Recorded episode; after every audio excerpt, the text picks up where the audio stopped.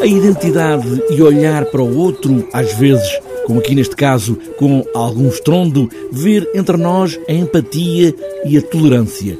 João Fazenda junta aqui dois animais improváveis.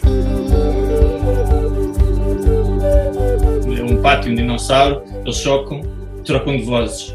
Depois de repente descobrem-se uh, no lugar do outro e, e têm que aprender a viver com isso.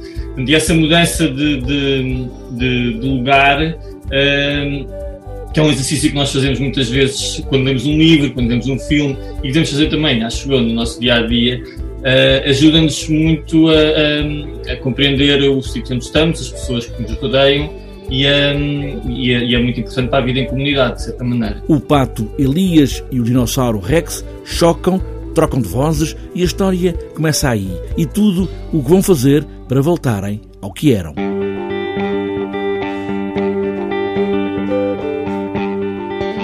Eles tentam um pouco tudo e a história vai passando por vai uma, é até bastante clássica nesse sentido, em que vai experimentando várias coisas e depois uh, lá não posso contar, não é? mas no final lá, lá conseguem recuperar.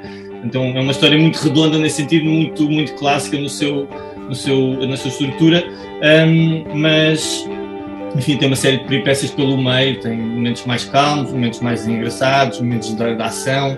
Um, enfim, é isto. Um espetáculo que junta desenho ao vivo, projeções, música, narração e representação. Eu faço o espetáculo uh, também, tô, tô, não estou num palco, estou, estou fora, estou na plateia, escondido de alguma forma, onde estou a manipular os materiais de, que são projetados em tempo real na, numa tela. Um, depois há um músico que está em palco, o Filipe Lenzini, que está em palco, fazer música também a, a, ao vivo.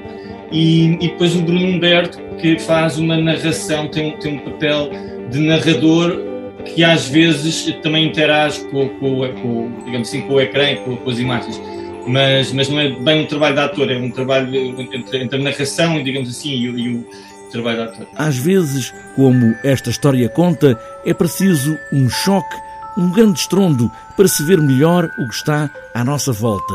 João Fazenda, para além do espetáculo, tem também no Luca uma exposição.